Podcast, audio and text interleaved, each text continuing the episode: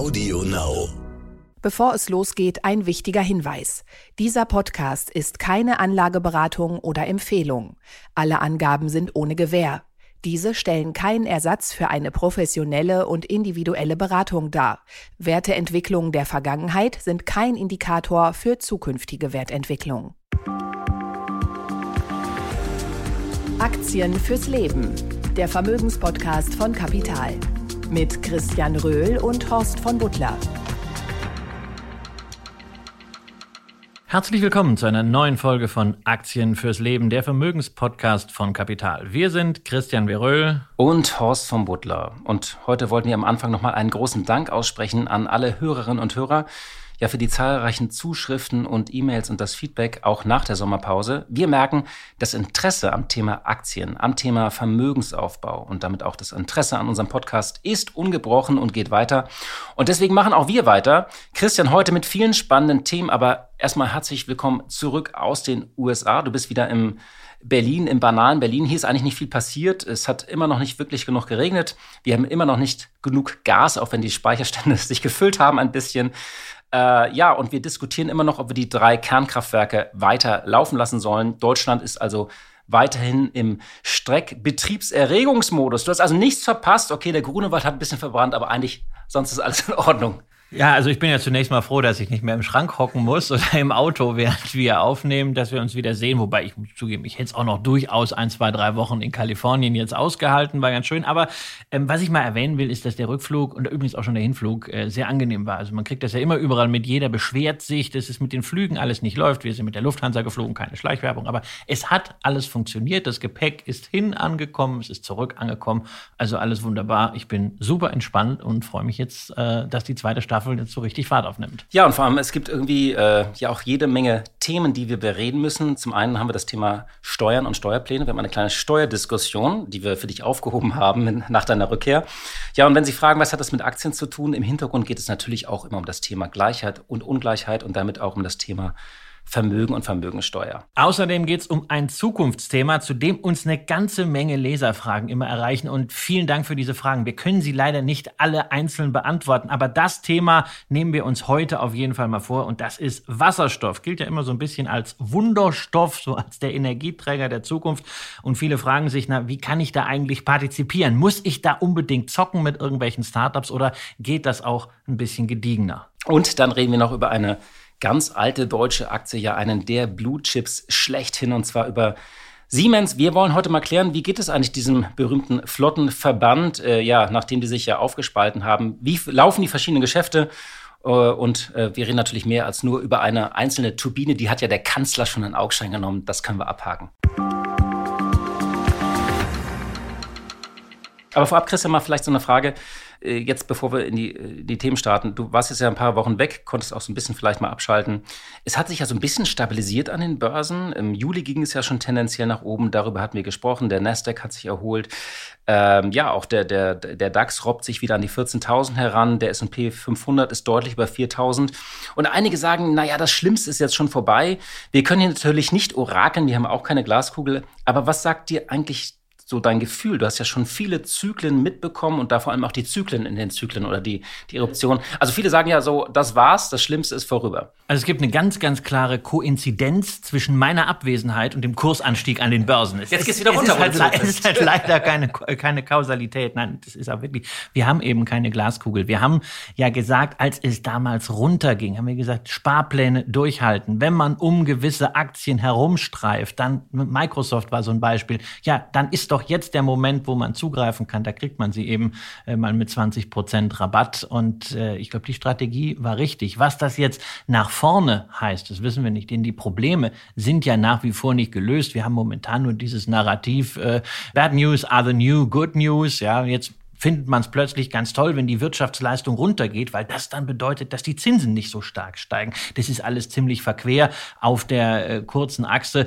Wir sollten uns darauf fokussieren, wie stellen sich die Unternehmen auf. Quartalsberichtssaison haben wir drüber gesprochen. Das, was wir vor zwei Wochen gesagt haben, hat sich doch auch bestätigt. Und jetzt muss man gucken, wie schaffen die Unternehmen die nächsten drei Monate in diesem nicht einfacher werdenden Umfeld. Dicke Bretter.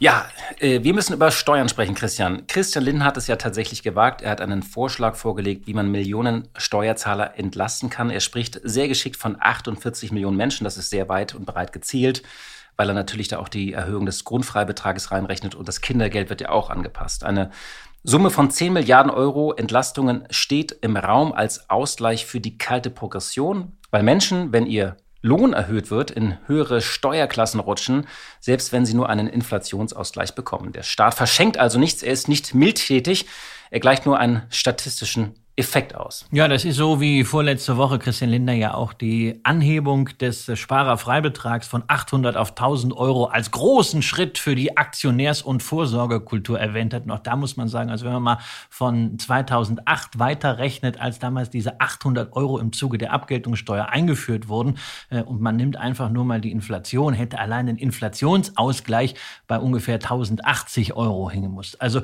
insofern, wir sehen hier, das sind einfach Effekte, die da mal zurückgenommen wurden. Das ist auch höchste Zeit dafür. Also der große Wurf ist es nicht. Trotzdem gibt es großes Geschrei. Und Olaf Scholz hat ja schon sehr merkelest gesagt, der Vorschlag treffe grundsätzlich auf sein Wohlwollen. Aber viele im Kabinett sind dagegen, darunter Robert Habeck, Teile der SPD, natürlich Teile der Grünen, aber auch Mitglieder des Sachverständigenrates und namhafter Ökonomen. Und so zwei, drei Gedanken mal. Ich glaube, immer wenn wir in Deutschland über Steuern streiten, reden wir eigentlich über Sozialpolitik. Es geht so ein bisschen darum, was gerecht ist oder nicht. Und da ist natürlich Steuerpolitik wenig zielführend, äh, obwohl sie progressiv ist.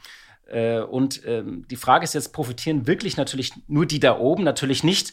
Manche Kritiker nuscheln ja artig den Zusatz nominal noch in ihrer Empörung, was in der Natur der Sache liegt. Also wenn jemand 10.000 Euro Steuern im Jahr zahlt, seine Steuerlast um 10 Prozent sinkt, dann hat er 1.000 Euro mehr. Und wenn jemand nur 5.000 Euro zahlt, bleiben ihm 500 Euro. Also wenn ein Steuertarif progressiv ist, was wir ja alle gut finden, da gibt es diesen berühmten Satz, starke Schultern sollen mehr zahlen, dann greift auch der Effekt bei den Entlastungen. Aber nochmal so in Summe, ein Problem ist ja seit jeher ein anderes. Millionen von Menschen mit geringen Einkommen zahlen kaum oder gar keine Steuern. Und der Staat muss ihnen in dieser Energiekrise eben anders helfen. Und er tut es ja auch bereits, zum Beispiel mit dem Kinderbonus, dem Heizkostenzuschuss und so weiter und der Energiepreispauschale. Da soll es jetzt ja auch noch eine Reform beim Wohngeld geben. Aber Menschen äh, kann man nicht auf diese Art und Weise entlasten. Die leiden unter, zum Beispiel unter höheren indirekten Steuern wie der Mehrwertsteuer, die ja auch steigt bei Preiserhöhungen. Äh, und sie leiden unter hohen Sozialabgaben, die übrigens auch eifrig SPD-Minister erhöhen, wie Karl Lauterbach gerade bei den Gesundheitsausgaben. Aber vielleicht nochmal so in Summe, dass die Reichen fortwährend entlastet werden, ist eine mehr. Also es, da ist wirklich jetzt nicht viel passiert. Und ich finde, da wird auch so ein bisschen mit einem seltsamen Begriff des Reichseins hantiert, wenn künftig der Spitzensteuersatz erst so ab knapp 62.000 Euro greifen soll statt äh, äh, 58.600.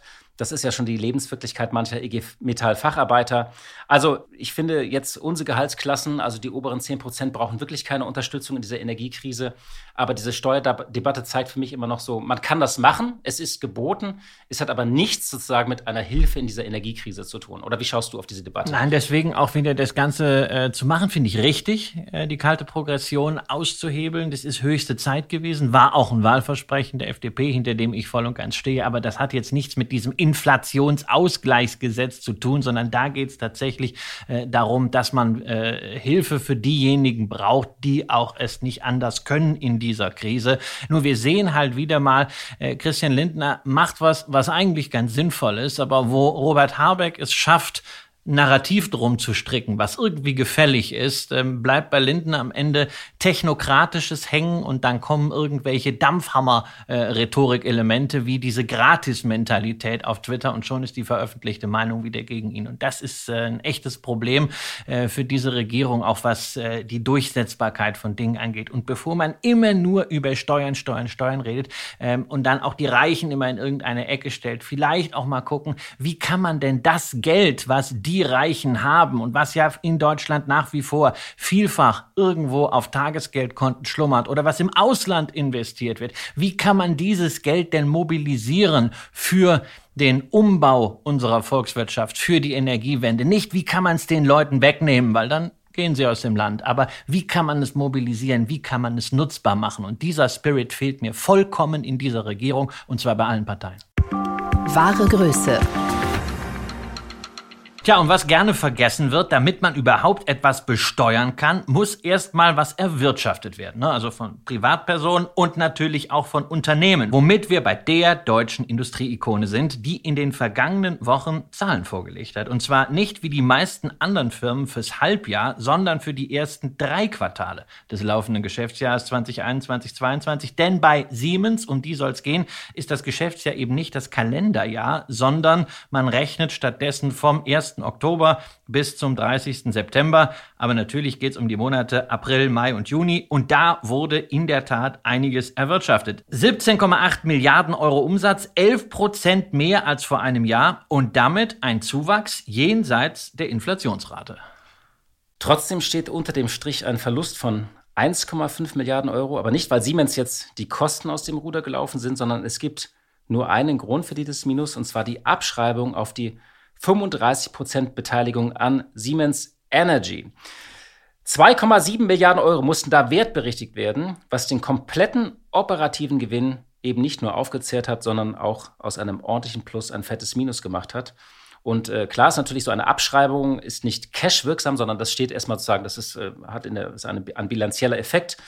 Aber wenn man wissen will, wie gut Siemens dasteht, schaut man einfach auf den Free Cashflow und der liegt operativ bei 2,5 Milliarden Euro und damit sogar leicht über dem Niveau des schon sehr guten Vorjahresquartals.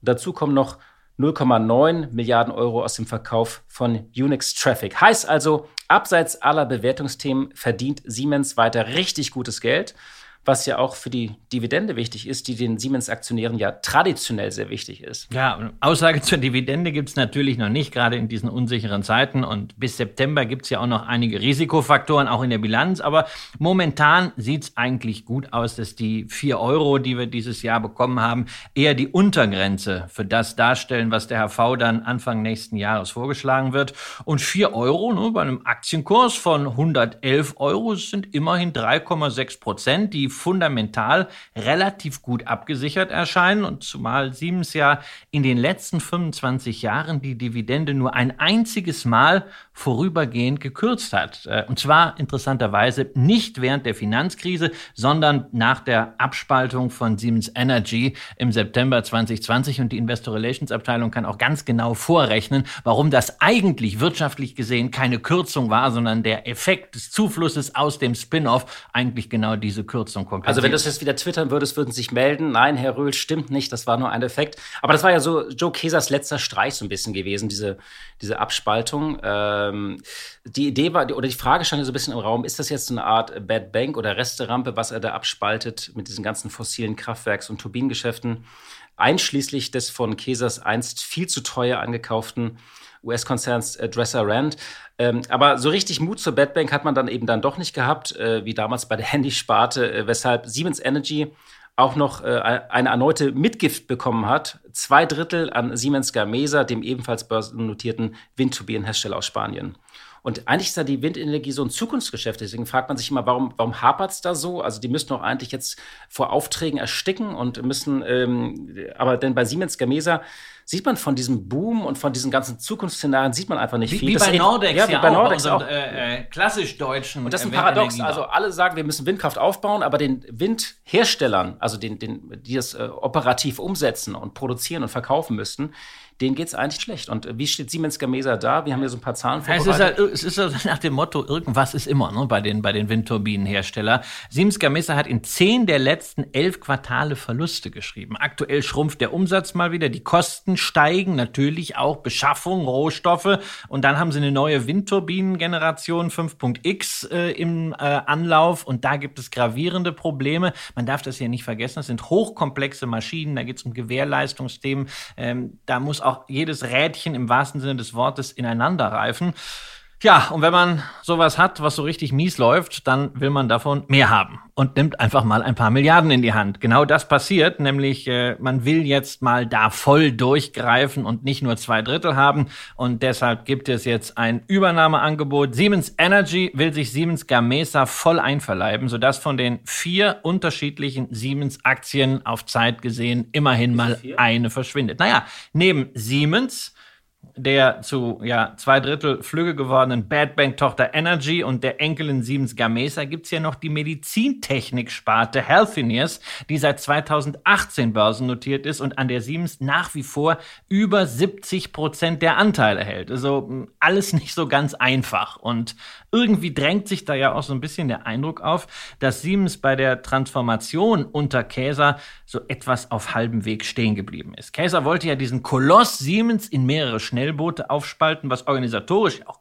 hingekriegt äh, wurde, aber anders als viele US-Unternehmen, die ihre Töchter dann wirklich komplett in die Selbstständigkeit entlassen mit solchen Spin-offs, war man hier eben nicht konsequent, sondern hat Minderheiten an. Die Frage ist ja tatsächlich, also wenn ich in Siemens investieren will, wie investiere ich eigentlich in Siemens? Also das ist ja die große Frage. Also, ähm, also das steht man ja auch als, als Investor oder als Anleger so ein bisschen vor dieser Frage. Siemens ist immer noch ein Konglomerat. Also die haben zwar aufgespalten, halten aber überall noch Beteiligungen. Es ist eben nicht eine komplette Abspaltung, so wie das mal mit Längstes gemacht wurde oder, oder Covestro, wo, wo das dann wirklich eigenständige Unternehmen sind. Und was mache ich jetzt eigentlich, wenn man diese Aktie kauft? Ähm, also äh, investiere ich eigentlich in eine digitale Fabrik, in eine Automatisierung oder in eine marode Windkrafttochter oder in die Medizintechnik? Naja, ich habe so, hab so von allem ein bisschen dabei. Ja. Du hast ein Stichwort genannt, digitale Fabrik, Automatisierung, Prozessautomatisierung. Das ist der Geschäftsbereich, der momentan 38 Prozent vom Umsatz macht. Der ist im letzten Quartal um 18 Prozent gestiegen, Auftragsbestand um 30 Prozent äh, gestiegen und das alles mit einer Marge von 18,3 Prozent. Das sieht richtig super aus. Dazu weitere 30 Prozent vom Umsatz, die auf den Bereich Smart Infrastructure entfallen. Ne? Das sind dann sowas wie Energiesysteme, Energieeffizienz, Elektrifizierung. Liegt auch voll im Trend. Ne? Deswegen kein Wunder. 16 Prozent Umsatz plus aktuell Marge mit 12 Prozent. Naja, noch ausbaufähig, aber auch hier Auftragseingang 34 Prozent plus. Also es zeigt doch keine Spur von Wirtschaftskrise. Wäre also eigentlich eine richtig schöne Hightech-Story, die an der Börse super ankommen könnte. Nur das war's eben noch nicht. Da gibt's die Mobility-Sparte, ne, die Züge. Die leiden momentan besonders unter Lieferkettendisruption. Und dann gibt's halt jetzt auch einen Einbruch bei den Auftragseingängen. Und bei Healthineers läuft's eben auch nicht so ganz rund. Wenn man die Währungseffekte rausrechnet, stagniert der Umsatz. Das Ergebnis im vergangenen Quartal rückläufig und dann hat man ja noch eine Übernahme getätigt. 16,4 Milliarden Dollar für einen Strahlentherapie-Spezialisten in den USA, Varian, und dieser Brocken muss erstmal verdaut werden. Und da stehst du natürlich als Anleger und sagst, hm, wie soll ich das am Ende bewerten? Genau, also die Siemens-Aktie ist schwierig zu bewerten. Natürlich kann man sich jetzt da über so die KGVs, also das Kurs-Gewinn-Verhältnis ausrechnen.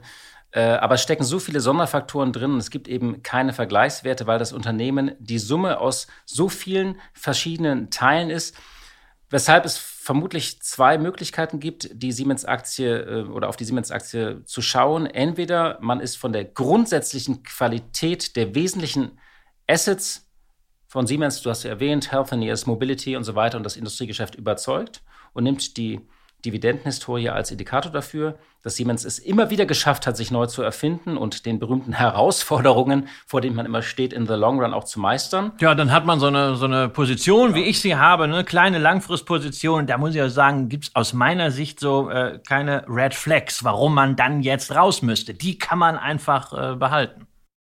Genau. Oder man schaut, dass man äh, sein Geld immer dort anlegt, wo gerade die attraktivsten Chancen sind. Das hat man dann hat man eben Siemens nicht. Dann es mangelt schlichtweg an einem Katalysator davor, warum die Aktie sich auf sechs bis zwölf Monate besser entwickeln sollte als der Markt. Und ja, wer gerne spekulativ investiert oder Turnaround-Geschichten mag oder Spekulation, ja, der kauft was? Der kauft, der kauft natürlich die Energy. Ja, da gibt es am meisten umzubauen. Die Energy hat am meisten Bedarf, aber ne, das Investieren in Umbruchssituationen äh, ist eine Geschichte für sich. Und Warren Buffett, äh, dem ich ja nicht nur in dieser Hinsicht sehr gerne folge, sagt, nee, das ist gar nichts für mich. Finger weg von Umbruchssituationen. Deswegen äh, sitze ich auf den Energy-Aktien, die ich im Spin-off äh, bekommen habe, äh, stock da aber nicht auf. Nachgehört. Tja, ich habe es eben schon erwähnt, Leserfragen, äh, Highlight, das, was uns am meisten hier beschäftigt in den Zuschriften, das ist das große Thema Wasserstoff. Und Horst, da können wir ja schon mal einen kleinen Vorgriff machen auf ein Buch von dir, was äh, demnächst erscheint. Am 28. September kommt das grüne Jahrzehnt, wo du dich mit der Transformation der Wirtschaft Richtung Green Economy beschäftigst, schaust, wie weit Unternehmen da schon sind, was alles zu tun ist. Und Wasserstoff hast du mir vorher erzählt, wird ein großes Thema sein. Gib uns doch mal so einen kleinen Insight. Ähm, was macht Wasserstoff so interessant? Warum ist das nicht nur eines dieser ewigen Trendthemen, die von der Finanzindustrie äh, als Sau durchs Dorf getrieben werden, um Geldanlagen äh, zu vermarkten, sondern wo könnte da wirklich Substanz liegen? Ja. Du hast erwähnt irgendwie, man wird, äh, man ist übrigens wirklich auch aufgeregt, wenn man so, ich habe jetzt im Urlaub diese Fahne nochmal gelesen und wenn das wirklich gedruckt erscheint und äh, ja, das grüne Jahrzehnt, es geht tatsächlich um den Umbau der Wirtschaft zur Klimaneutralität. Ich glaube ja, dass die Wirtschaft ein neues Betriebssystem bekommt, weil sich wirklich viele Branchen umstellen müssen, Zement, Stahl, Chemie und so weiter. Und Wasserstoff spielt bei all diesen Unternehmen übrigens eine, äh, eine große Rolle. Ähm, das Thema Wasserstoff ist ja so eines der berühmten ewigen Trendthemen, könnte man sagen. Und ähm, es fällt jetzt immer mehr als Schlagwort, weil es gilt so als der Energieträger der Zukunft. Und überall im Land gibt es auch Wasserstoffinitiativen und neue Forschungszentren und irgendwelche Projekte von Unternehmen. Und äh, denn klar ist, wir setzen eigentlich bei, bei diesem Umbau der Wirtschaft zur Klimaneutralität, spielt der Wasserstoff eine Schlüsselrolle. Es heißt auch ganz oft, sogar auf den Webseiten der Ministerien, es sei das neue Erdöl der klimaneutralen Wirtschaft. Das wird aber immer gesagt, ne? Ja, ja, also das genau. mit dem neuen Erdöl. Also ich erinnere mich noch. Schon seit Jahrzehnten Seit, eigentlich. seit zwei, Im Jahr 2000 war es also äh, Informationen sind das neue Erdöl, Filme sind das neue Erdöl, Medien Müsst sind das neue sammeln, Erdöl. was das neue Ja, Erdöl es ist alles. Das, das, Moment das, ist Erdöl das, Das neue Erdöl. Erdöl ist, Erdöl ist immer noch da und Anleger können mit Erdöl immer noch Geld verdienen. Aber es gibt große Erwartungen und ich möchte das vielleicht mal so ein bisschen erklären, auch an einem Beispiel, äh, warum das eigentlich so wichtig ist. Ähm, weil das, das, das Kernproblem ist, also die Erwartungen sind einfach hoch und man, man würde ja sagen, ist dieses Element Wasserstoff ist doch in Hülle und Fülle vorhanden. Wo ist denn das Problem? Und vielleicht mal mit so ein paar Zahlen angefragt, weil die, die große Frage aller Fragen ist, schaffen wir es überhaupt, so viel Wasserstoff zu produzieren? Und das ist auch wichtig, glaube ich, für Anleger. Da ist schon Musik drin, also das Szenario der Internationalen Energieagentur, die ja sehr viel über fossile Energieträger sonst schreibt. Die sagen, dass rund 60 Prozent der Emissionsminderungen in der Schwerindustrie werden im Jahr 2050 schon aus Technologien kommen, die heute noch nicht marktreif sind. Und viele werden Wasserstoff verwenden oder sogenannte CCU-Technologien, also äh, zur CO2-Abscheidung und Nutzung. Und wir müssten, so eine Zahl mal, von 2030 an müssten wir, um 2050 Klimaneutralität zu erreichen, gemäß diesen Szenarien der Internationalen Energieagentur, alle neu hinzukommenden Industriekapazitäten müssen dann nahezu emissionsfrei sein. Und das heißt, rein rechnerisch müssten jeden Monat zehn neue und bestehende Anlagen der Schwerindustrie auf diesem Erdball mit dieser CCU-Technologie ausgerüstet sein und drei neue wasserstoffbasierte Industrieanlagen. Also da, da gibt es große Zahlen. Auch BCG hat so eine Studie gemacht. Allein 75 Milliarden müssen wir bis 2030 nur in Deutschland in die Lade- und Wasserstofftankstelleninfrastruktur stecken. Und ähm, ja, also alle reden immer vom Wasserstoff und äh, es ist ein Hype-Thema. Man muss jetzt sich fragen, was ist Hype und was ist nicht Hype? Und ich möchte das mal an einem Beispiel deutlich machen, an Thys- ThyssenKrupp. Ohne Genau, es ist ein Unternehmen, was mir persönlich sehr, sehr, sehr nahe liegt. Ich äh, habe ja eine Zeit lang in Essen gewohnt. Da ist ja die äh, Hauptzentrale von ThyssenKrupp und äh, der wichtigste Aktionär, die äh, Krupp-Stiftung, ist natürlich immer angewiesen auf die Dividenden, die ja momentan nicht fließen von ThyssenKrupp. Und da gibt's ja ganz viele Baustellen im Konzern. Und äh, das grüne Thema ist ja eins, äh, wo man auch wohl in der Forschung sehr weit ist. Wie sieht's denn mit der Umsetzung da aus? Genau, also in der, in der Stahlindustrie insgesamt, auch bei Salzgitter und bei, bei, bei Arcelor, ist äh, immer vom grünen Stahl die Rede. Und das ist jetzt nur exemplarisch. Das Gleiche könntest du übrigens für die Zementindustrie erzählen, das Gleiche könntest du für die Chemieindustrie erzählen. Die müssen natürlich ihre Prozesse äh, klimaneutral machen. Ich möchte es mal ganz kurz erzählen, weil beim Stahl ist es so plastisch und dann versteht man auch, warum Wasserstoff so wichtig ist. Also, bisher setzen Stahlhersteller Kohle in Form von Koks und Kohlestaub in ihren Hochöfen ein. Das hast du wahrscheinlich immer als kleines Kind dann in deinen weißen Krägen äh, gesehen. Das, muss, das mussten wir lernen in der Schule. Ich bin im Ruhrpott groß geworden und der Aufbau eines Hochofens Okay. war etwas, was wir in der vierten Klasse schon im Sachkundeunterricht hatten. Nicht, nicht schlecht. Also, und sozusagen, da wird dem Eisenerz der Sauerstoff äh, entzogen. Dabei bildet sich dieses flüssige Roheisen.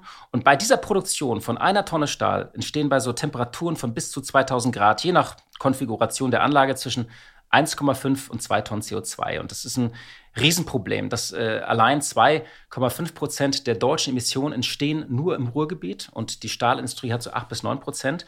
Und vermutlich haben auch Sie, liebe Hörerinnen, liebe Hörer, alle mal dieses Bild gesehen, auf diesen diese Funken sprühen, auf denen dieses Roheisen fließt, wie so ein Lavastrom. Das war ja ein bisschen auch mal so das Symbol für das industrielle Herz. Und die Idee ist nun, statt Kohle Wasserstoff zu nutzen. Das Verfahren läuft technisch etwas anders ab, aber die Technologie ist eigentlich einsatzbereit. Sie wird auch schon genutzt, allerdings mit Erdgas. Und ähm, beim Einsatz von Wasserstoff jetzt, der ebenfalls Sauerstoff binden kann, entsteht eben nur H2O, also Wasser bzw. Wasserdampf. Und das Schöne ist, mit einer Tonne Wasserstoff könnte man beim Stahl 26 Tonnen CO2 einsparen. Man hat also einen riesigen Hebel. Nun ist es allerdings so, dass Wasserstoff nicht gleich Wasserstoff ist. Es ist jetzt keine primäre Energiequelle wie Erdgas, Öl oder Kohle. Es ist ein Energieträger und es eignet sich als Speichermedium, ähnlich wie eine Batterie. Dazu muss aber Wasserstoff hergestellt werden, indem zuvor Wasser in einem Verfahren, das heißt Elektrolyse, das wird in Sauerstoff und Wasserstoff zerlegt. Nur aber, wenn bei diesem sehr energieintensiven Prozess erneuerbare Energien zum Einsatz kommen, erhalten wir den sogenannten grünen Wasserstoff. Wenn Erdgas oder gar Öl benutzt wird, ist es dann grauer Wasserstoff. Und wenn man sagt, wie weit sind die jetzt? Also es ist halt so, ähm, es gibt, die Technologie ist einsatzbereit, allerdings noch nicht im industriellen Maßstab erprobt. Es gibt sogenannte Direktreduktionsanlagen, die arbeiten nur mit 700 Grad.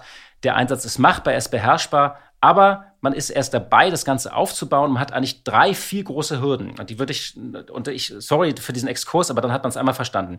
Dieser Aufbau kostet Geld. Allein also jedes Schmelzaggregat da umzurüsten, kostet nach Berechnung von ThyssenKrupp gut eine Milliarde Euro.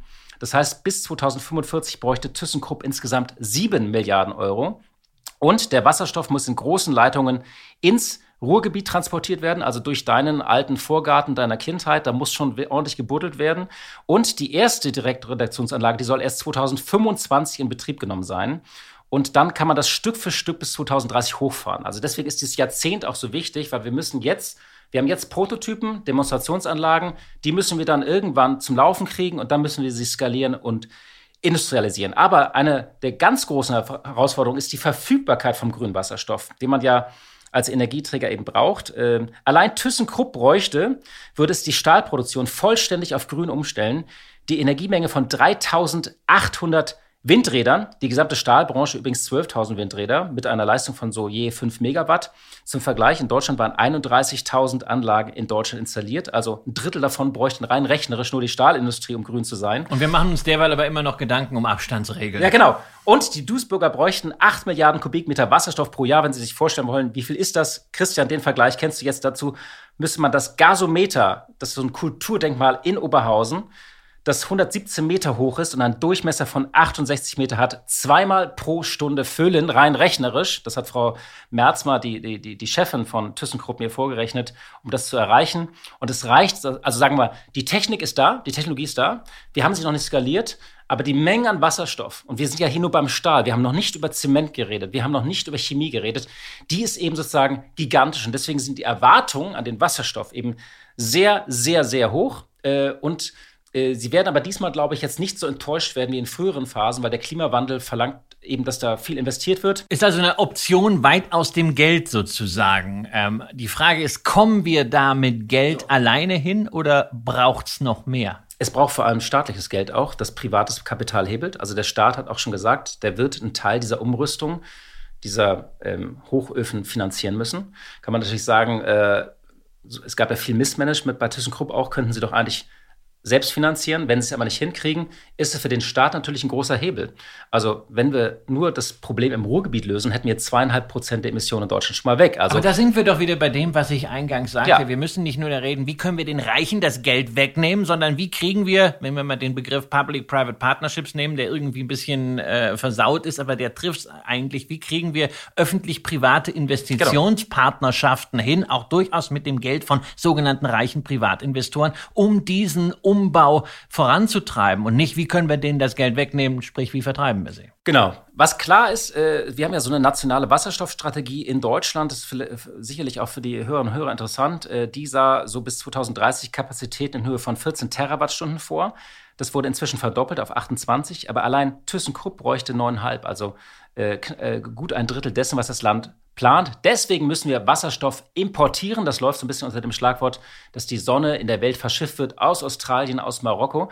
So, das zum Kontext Wasserstoff. Ich hoffe, Sie haben es jetzt verstanden. Stellen Sie sich diesen Hochofen vor, den man jetzt künftig nicht mehr mit Kohle betreibt, sondern mit Wasserstoff. Und wir haben auch gesagt, was die Probleme sind. Aber die Frage ist jetzt ja, wie kann ich eigentlich als Anleger daran partizipieren, sicherlich nicht mit einer ThyssenKrupp-Aktie.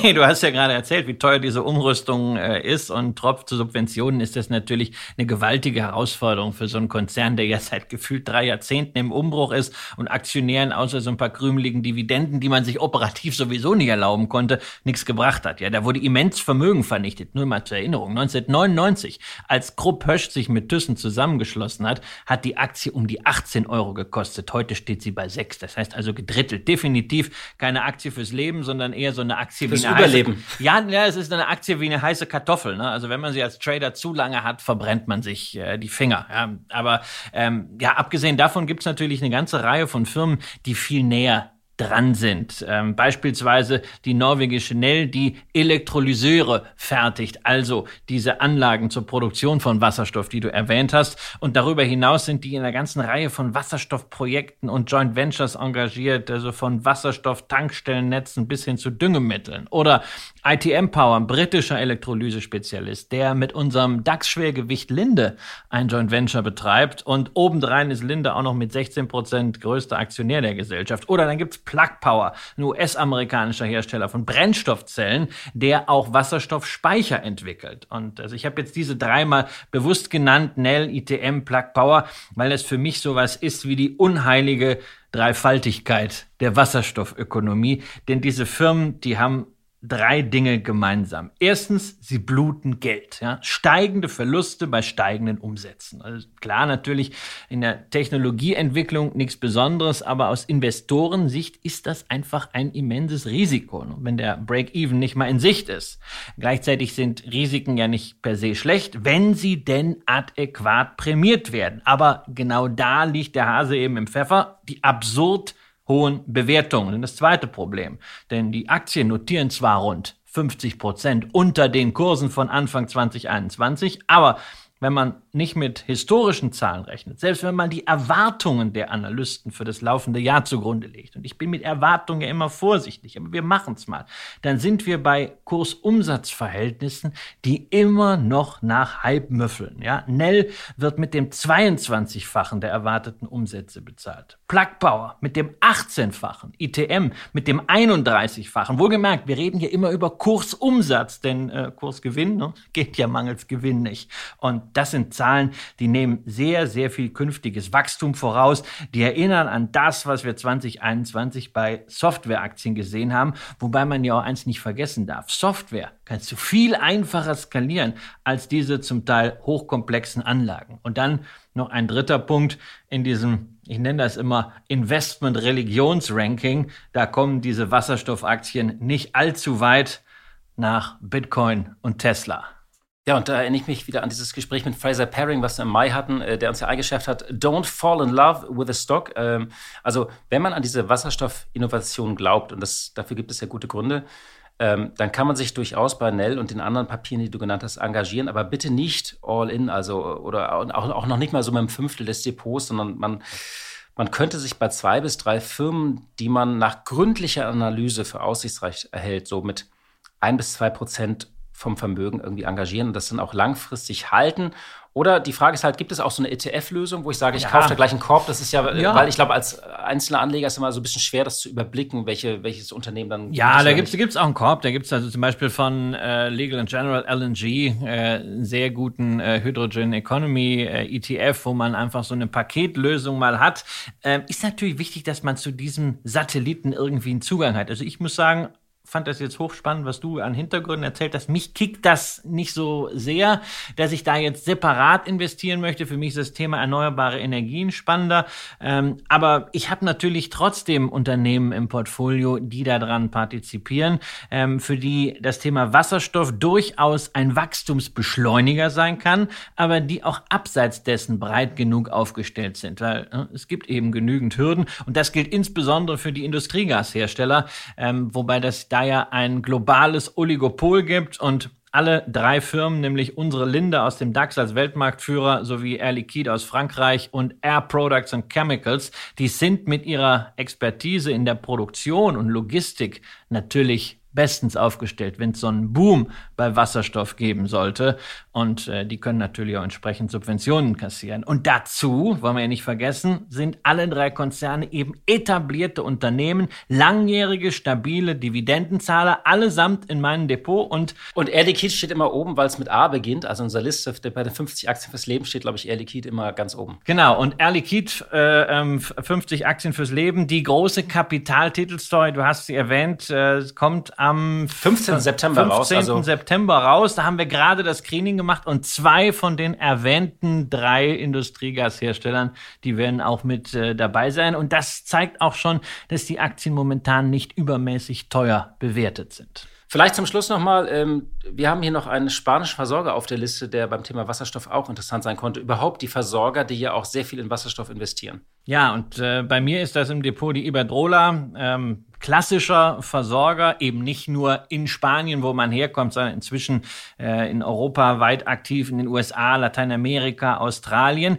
Die haben sehr früh mit der Tra äh, Transformation Richtung erneuerbare Energien losgelegt und haben jetzt bis 2030 einen äh, Investitionsplan vorgelegt für ihre grüne Wasserstoffprojekte über 150 Milliarden Euro. Da wurde ja, auch gerade irgendwas eingeweiht, genau, ne? letzte haben, Woche oder vor zwei Wochen. Genau, die haben gerade die größte Anlage zur Erzeugung von grünem Wasserstoff in Spanien äh, errichtet. Da ist ein 100 Megawatt Photovoltaikkraftwerk mit einem Batteriesystem und äh, das wird also alles aus 100 Prozent erneuerbaren Energien gespeist und bei Investitionskosten von 150 Millionen Euro wird die Anlage jährlich 48 1000 Tonnen CO2-Emissionen einsparen. Und das Schöne ist, das ist auch direkt ein Projekt, was schon in der Anwendung ist, denn dieser erzeugte grüne Wasserstoff wirkt in der äh, Ammoniakfabrik äh, daneben eingesetzt und dadurch kann der Erdgasbedarf dieses Werks um bis zu 10 Prozent gesenkt werden. Ja, das äh, sehen wir also durchaus, dass das auch für Spanien,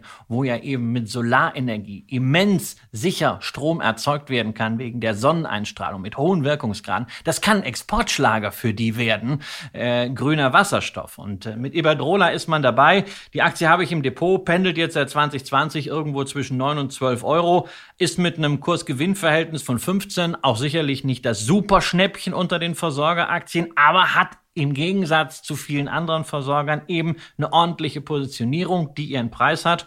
Naja, und mit einer Dividendenrendite von 4%, die voll verdient wird und es bleibt noch genügend zum Investieren, da lässt sich ja auch ganz gut leben. Ja. Dass du dir auch immer weiterhin dein Bud Light in, äh, auf Hawaii leisten kannst mit den 4%. Aber vielleicht. Ja, also die, die Iberdrola-Dividende nehme ich natürlich auf Mallorca für San Miguel. Und vielleicht also nochmal in Summe, also in einzelne Unternehmen oder Startups zu investieren, die auch schon börsennotiert sind. Sehr riskant, muss man Geduld haben, aber auch eine riskante Wette. Man kann über einen ETF investieren oder eben also indirekt über Bande, indem man eben in traditionelle Player, die massiv investieren und da auch mitspielen werden, künftig dann diese zu, äh, Umsätze erwarten. Das wäre eigentlich unsere Bilanz zu dem Investieren in Wasserstoff. Das letzte. Zum Schluss wollten wir ganz kurz noch auf Apple schauen. Ähm, eigentlich vermeiden wir das ja, Christian, du hast diesen schönen Satz mal gesagt, Apple hältst du für überanalysiert.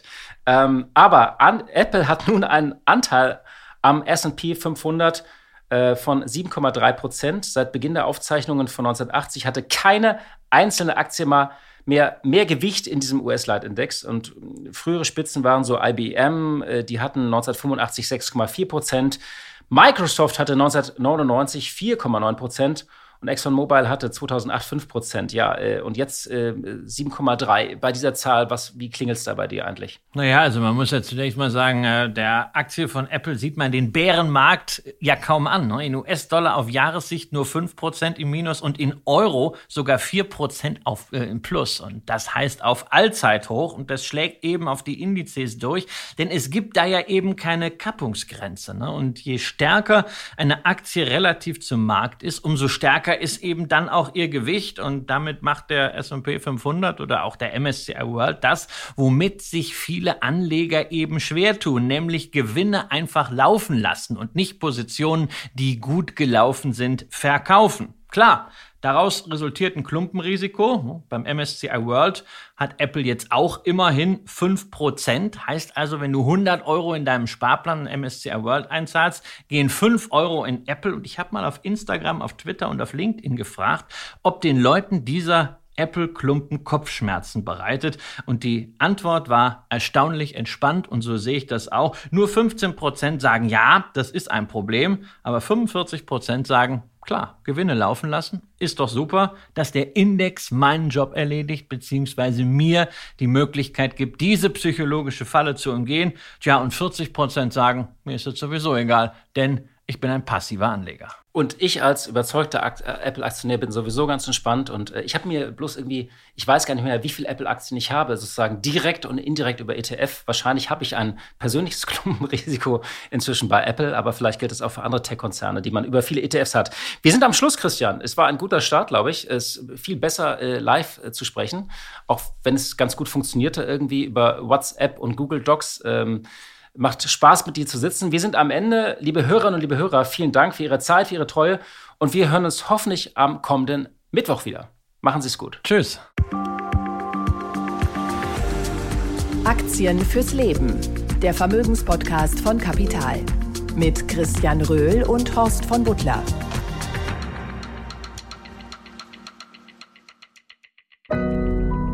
Audio Now.